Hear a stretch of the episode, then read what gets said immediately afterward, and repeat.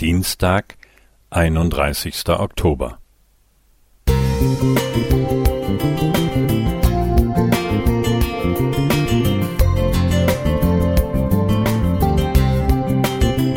Ein kleiner Lichtblick für den Tag.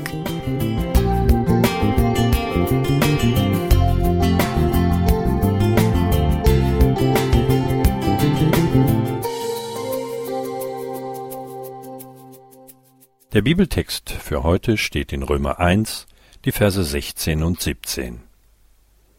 Denn ich schäme mich des Evangeliums nicht, denn es ist eine Kraft Gottes, die selig macht alle, die glauben, die Juden zuerst und ebenso die Griechen. Denn darin wird offenbart die Gerechtigkeit, die vor Gott gilt, welche kommt aus Glauben in Glauben. Wie geschrieben steht, der Gerechte wird aus Glauben leben.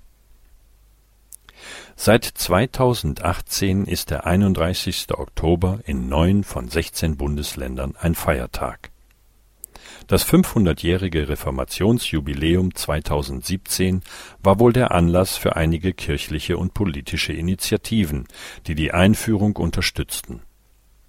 Das Bestreben besinnt sich auf Martin Luther, denn der Anschlag der 95 Thesen gilt gleichzeitig als Startschuss der Reformation sowie als Zäsur in Deutschland und weit darüber hinaus.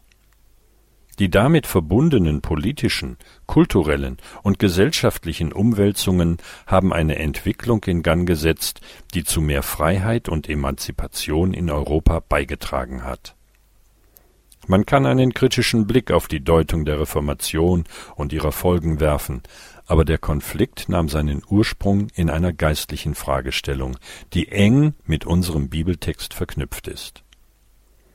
Wie kann ich als Mensch vor Gott gerecht und gut dastehen? Für viele Menschen besitzt diese Frage kaum mehr Relevanz.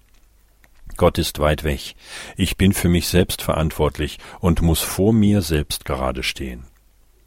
Warum sollte ich mir durch eine Kirche oder durch die Bibel ein schlechtes Gewissen machen lassen und mich mit der Frage stressen, ob ich mit mir selbst und den Menschen im Reinen bin? Aber nein, es geht dabei nicht um geistlichen Stress oder religiösen Leistungsdruck, den hatte Luther damals tatsächlich. Es geht um ein Geschenk, dass ich mit Gott in eine persönliche und vertrauensvolle Beziehung treten kann, die mein Leben kräftig und zufrieden sein lässt. Das Evangelium hat in Jesus eine Gestalt bekommen, ein freundliches und liebevolles Gesicht. Dieser Jesus räumt deine Sünde und deine Schuld aus dem Weg und befreit dich für Gott und deinen Mitmenschen. Weil wir Reformation häufig in den großen Kontext der Weltgeschichte einordnen, brauchen wir einen neuen Blick auf das, was in unserem Leben wiederhergestellt werden soll, zum Beispiel mehr Friede und Dankbarkeit, Geduld oder Großzügigkeit, vielleicht auch Humor. Heute ist ein guter Tag, um mit Gott darüber ins Gespräch zu kommen. Johannes Näther Musik